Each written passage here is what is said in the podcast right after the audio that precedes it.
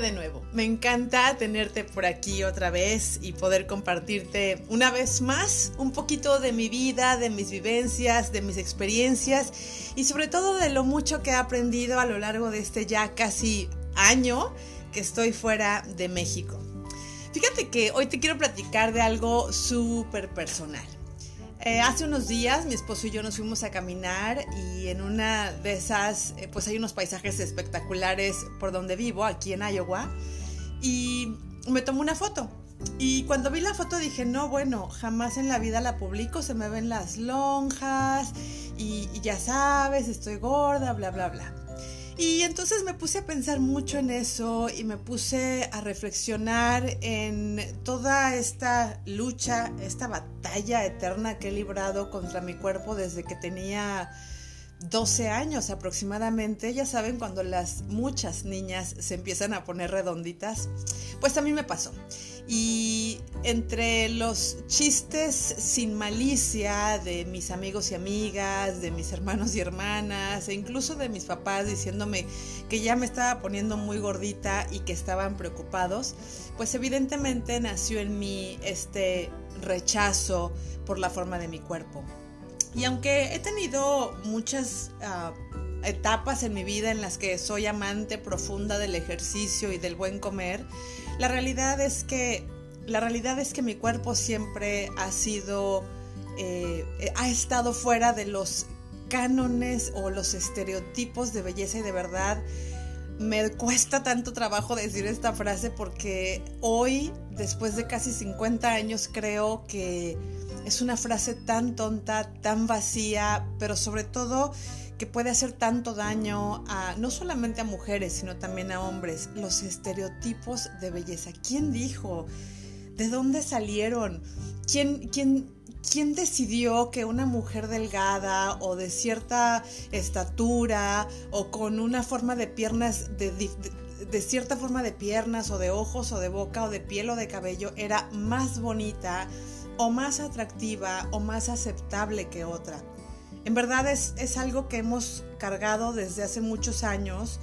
Eh, yo considero que es un chip que a la mayoría de las niñas nos metieron sin, sin preguntar, sin saber, sin decir aguabá, pero pues que ahí lo tenemos cargando eh, y, y a muchas de nosotras nos ha afectado de verdad muchísimo. Eh, e, evidentemente cuesta mucho trabajo de construirnos en este tipo de preceptos que han estado implantados ahí por siempre, pero cuando comenzamos a abrir los ojos y, comenzamos a darnos cuenta de la realidad, es cuando podemos empezar a tomar otras decisiones y empezar a elegir eh, aceptar y amar nuestro cuerpo tal y como es. Eh, yo quiero decirles que eh, a lo largo de mi vida hice todas las dietas del mundo, todas, la de la luna, la del arroz, la de la coliflor, la de todas, de verdad. Y algunas veces me funcionaban y me hacían sentir muy feliz, el estar delgada me pone muy contenta y otras veces no me funcionaban o simplemente daba un rebotón de aquellos y eso siempre ha impactado en mis emociones y en mi estado de ánimo. Y es una de las cosas que hoy me cuestiono. ¿Por qué me tengo que sentir mal y culpable si no estoy en el peso que dicen los cánones de, belleza que debo estar? Eh, hace unos años, pocos, eh, descubrí a una chica em, inglesa, una influencer, eh, pues que es como portavoz del body positivity o de eh, la positividad corporal, que le llaman en español.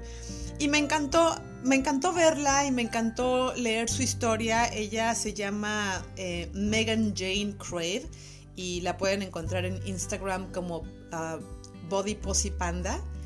Y es una chica que es súper positiva, ella tuvo anorexia muy grave, se recuperó y bueno, pues ahora es una embajadora de este body positivity que habla de que no hay cuerpo feo y que tenemos que aprender a aceptar todos los cuerpos. Y se me quedó como esta espinita de, de ah, wow, el body positivity está padre, me gusta, me gusta esa onda, ¿no? Pero evidentemente, y como les decía, es bien complicado de construirnos en estos preceptos. Pero hace unos días, platicando con una buena amiga Eh, ella vive aquí en, Fairfield. Eh, ella es de, Siria, pero es experta en Ayurveda. El Ayurveda es la medicina tradicional india y la verdad es una cosa súper interesante. Yo no estoy muy metida en ella, sé algunas cositas, pero eh, he aprendido eh, algunos preceptos. Por ejemplo, la medicina ayurvédica dice que las personas eh, tenemos tres doshas, ah, Kafa, Pita y Vata. Eh, vata es el aire, Pita es el fuego y Kafa es la tierra y la humedad también, el agua. Eh, y todos tenemos los tres doshas, pero siempre, siempre tenemos uno que es predominante. Mi dosha predominante es Kafa.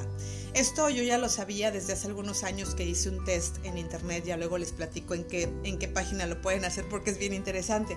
Pero platicando con mi amiga Rana, ella es de Siria y como les decía es una experta en Ayurveda, platicaba con ella y me quejaba amargamente de que no puedo bajar de peso y de que me cuesta mucho trabajo porque pues a mí me encantan eh, las cosas así picositas y los cacahuates con chile son mi fascinación y bla bla bla. Y en una de esas se queda callada y me dice, pero ¿de qué estás hablando si tú tienes un perfecto y extraordinario cuerpo CAFA?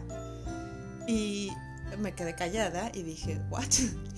Y bueno, sí, efectivamente, cuando, cuando encuentras información acerca de esta medicina tradicional india, que además tiene muchísima sabiduría védica, encuentras que, por ejemplo, las personas que tenemos el dosha kapha eh, más predominante eh, son musculosos y corpulentos. Dice, por ejemplo, que entre sus características sus ojos son grandes, la piel es suave, aunque puede tener algunas arrugas suelen ser muy resistentes y fuertes aunque no son activos y es difícil motivarlos para hacer algo. Por ejemplo, los CAFA necesitamos eh, mucho más tiempo de sueño y que sea muy profundo. Incluso la digestión y el metabolismo también son mucho más lentos comparado con los de otros dos tipos de individuos, es decir, los vata o los pita. Según el Ayurveda, si están equilibrados los individuos kapha, son muy condescendientes, se expresan con mucho amor. En caso contrario, son muy inseguros y pueden sufrir de envidia. Así que para mantener el correcto equilibrio corporal deben agregar alimentos frescos como verduras, frutas y evitar los que son pesados y agrios como el arroz y el, tigro, el, trigo, perdón, que debo decir que el arroz es una de mis debilidades, aunque desde hace ya un tiempo lo vengo evitando. Entonces, bueno, eh, me decía esto mi amiga Rana y, yo dije, wow, claro, y, y pensaba, ¿cómo es que ella puede ver la belleza de un cuerpo CAFA y a mí me cuesta tanto trabajo encontrar la belleza de mis curvas y de mis redondeces cuando esta es mi naturaleza. Y sí sé y he tenido algunos debates con, algunas personas y con algunas amistades acerca de lo dañino o tóxico que puede ser esto del body positivity que engrandecen la gordura y, y hacen que se vea linda y bla, bla, bla. Y la verdad es que yo no creo que la gordura sea linda o fea o la delgadez sea aceptable y extraordinaria. Yo simplemente creo que cada cuerpo tiene su propia naturaleza y sus propios ciclos y su propia sabiduría y su propia fuerza.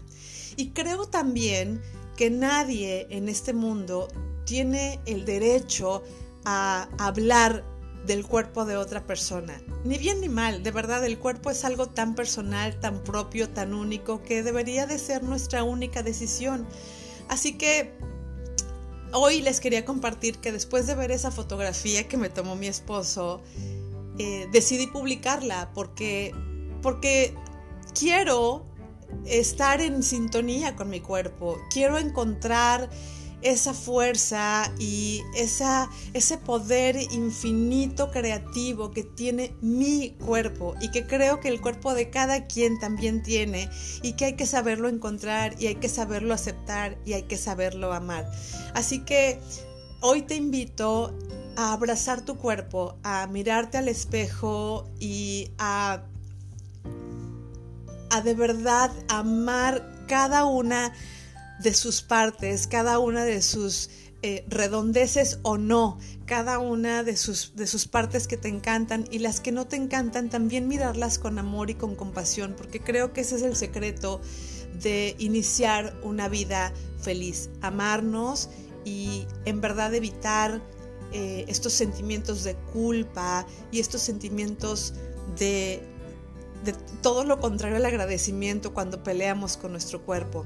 Eh, es una de las cosas que de verdad he aprendido. Hoy me intereso un poco más por el ayurveda y por los alimentos que son buenos para mí y para mi tipo de cuerpo y para mi dosha.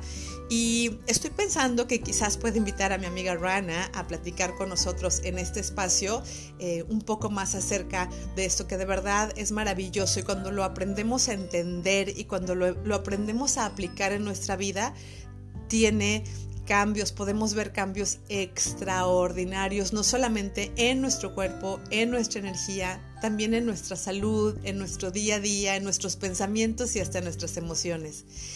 Por hoy te dejo, pero me encantó nuevamente compartir este pequeño espacio contigo. Si te gusta, dame like y si te gusta más, pues no dudes en compartirlo. Te dejo un beso muy muy grande. Nos escuchamos la próxima semana.